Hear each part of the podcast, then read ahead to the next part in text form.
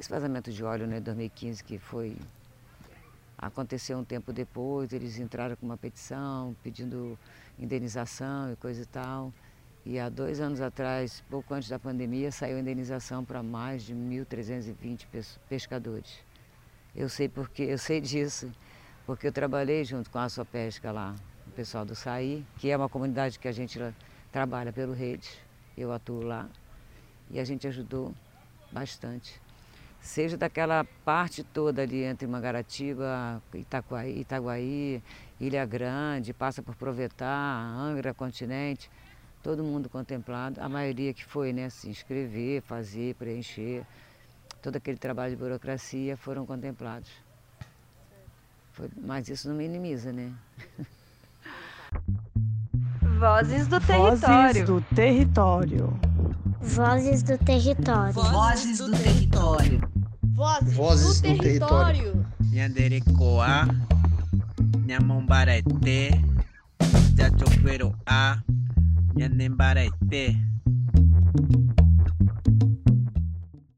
Olá, sejam bem-vindas, bem-vindas e bem-vindos ao podcast Vozes do Território, uma produção do Observatório de Territórios Sustentáveis e Saudáveis da Bocaina, uma parceria entre a Fiocruz e o Fórum de Comunidades Tradicionais de Angra dos Reis, Paraty e Ubatuba.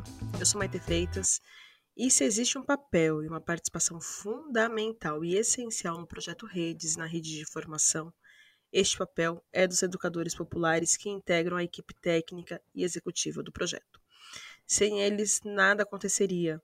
E ao longo dos próximos meses, nós vamos ouvir os educadores do Redes e saber como tem sido o trabalho de campo e o curso Maré de Saberes. Hoje nós vamos ouvir a Lucinha, educadora que atua em Mangaratiba e que atuou na primeira fase do PEA e agora colabora com o projeto Redes. Eu sou Lúcia Guirra, me chamam de Lucinha, Vim de Mangaratiba. O projeto vai de Ilha Bela a Mangaratiba, eu sou lá no finalzinho. Faço trabalho como educadora apoiadora com seis comunidades, eram sete, ficou seis comunidades, sendo que três ilhas e o restante no continente. Nas ilhas eles costumam ter muita dificuldade. Todas as ilhas que eu trabalho, a primeira é Itacuruçá, a ilha de Itacuruçá é pequena e coisa tal, pertinho do continente, coisa assim de 10, 15 minutos de lanchinha. Não tem essa dificuldade de, por exemplo, de estar ali rapidamente no continente. Né?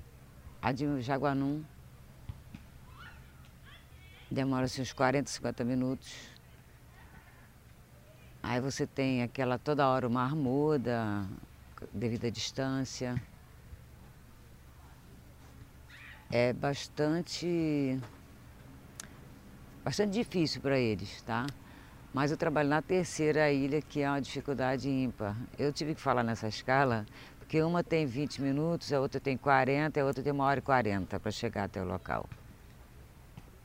E voltando lá na Ilha de Itacuruçá, tem, é uma ilha grande, com 16 praias.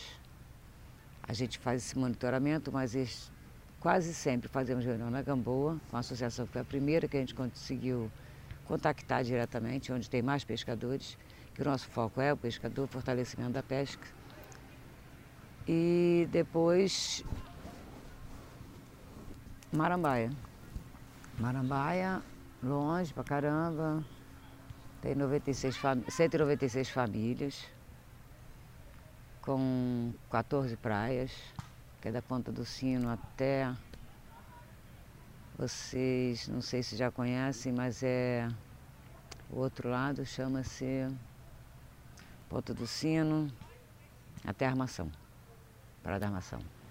Onde fazem. Onde todo dia 20 de novembro eles fazem uma, uma festa, né, por conta desse movimento todo e a gente participa ativamente eu já deixo até o convite aqui para a galera, porque dia 20 de novembro é imperdível. E, e a Ilha de Jaguanum, eu deixei para falar por último porque a Ilha de Jaguanum teve um episódio diferente. A gente, quando participou da primeira vez com, com esse projeto, em 2011, se não me engano, 2012, que era o diagnóstico. Depois teve algumas comunidades que foram contempladas, vamos dizer assim. E esse diagnóstico não passou por Jaguanum. Quando foi seis, cinco anos atrás, acho, nós tivemos audiência pública por conta da segunda etapa do projeto que viria, para a primeira fase, aliás. E não foi contemplada e eles foram lá e a gente brigou na, na, na audiência e eles foram contemplados nessa fase. Mas veio pandemia, aquela coisa toda, demorou muito para chegar. E estão aqui com a gente o tempo inteiro, trabalhando bastante. Lá tem bastante pescadores. Eu acho que fora Marambá é o lugar em Magaratiba que mais tem pescador. Não sei te dizer agora precisamente quantos, mas tem mais de 50. Entendeu? Em todas essas, essas, ilhas e nessas comunidades que você citou, o impacto do petróleo, a diminuição de pescado, se, se É comum em todas elas. Realmente, é, você havia me perguntado. É comum diminuiu muito. Os pescadores, cada vez que a gente vai bater um papo com eles, uma visita de convivência que a gente, que a gente diz, né? Eles sempre comentam que diminuiu muito, que é um problema muito sério, que quando teve aquele vazamento de petróleo em 2015, que ficaram mais de dois anos praticamente sem estar pescando legal, sabe? E é muito complicado para eles, né? Que, principalmente que os pescadores, a maioria é da ilha.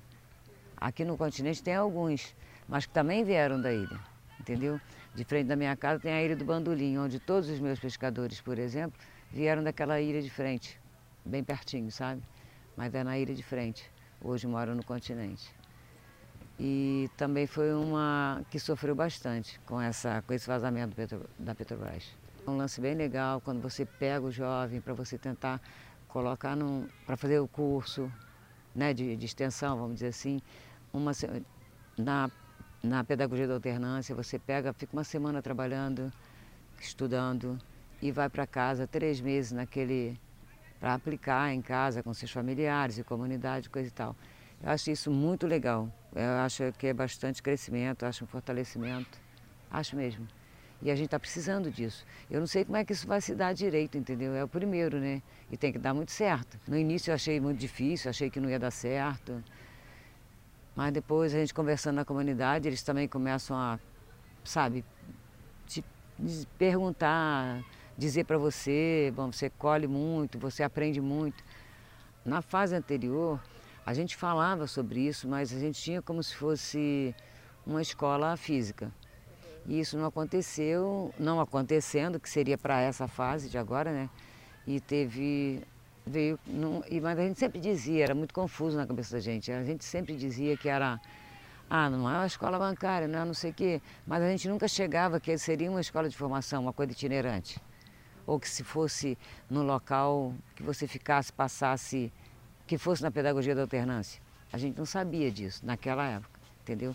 Agora a foi amadurecendo, quer dizer, vai caminhando, caminhando e eu acho que às vezes a gente tem Quer dizer, eu trabalho com pesca há muito tempo.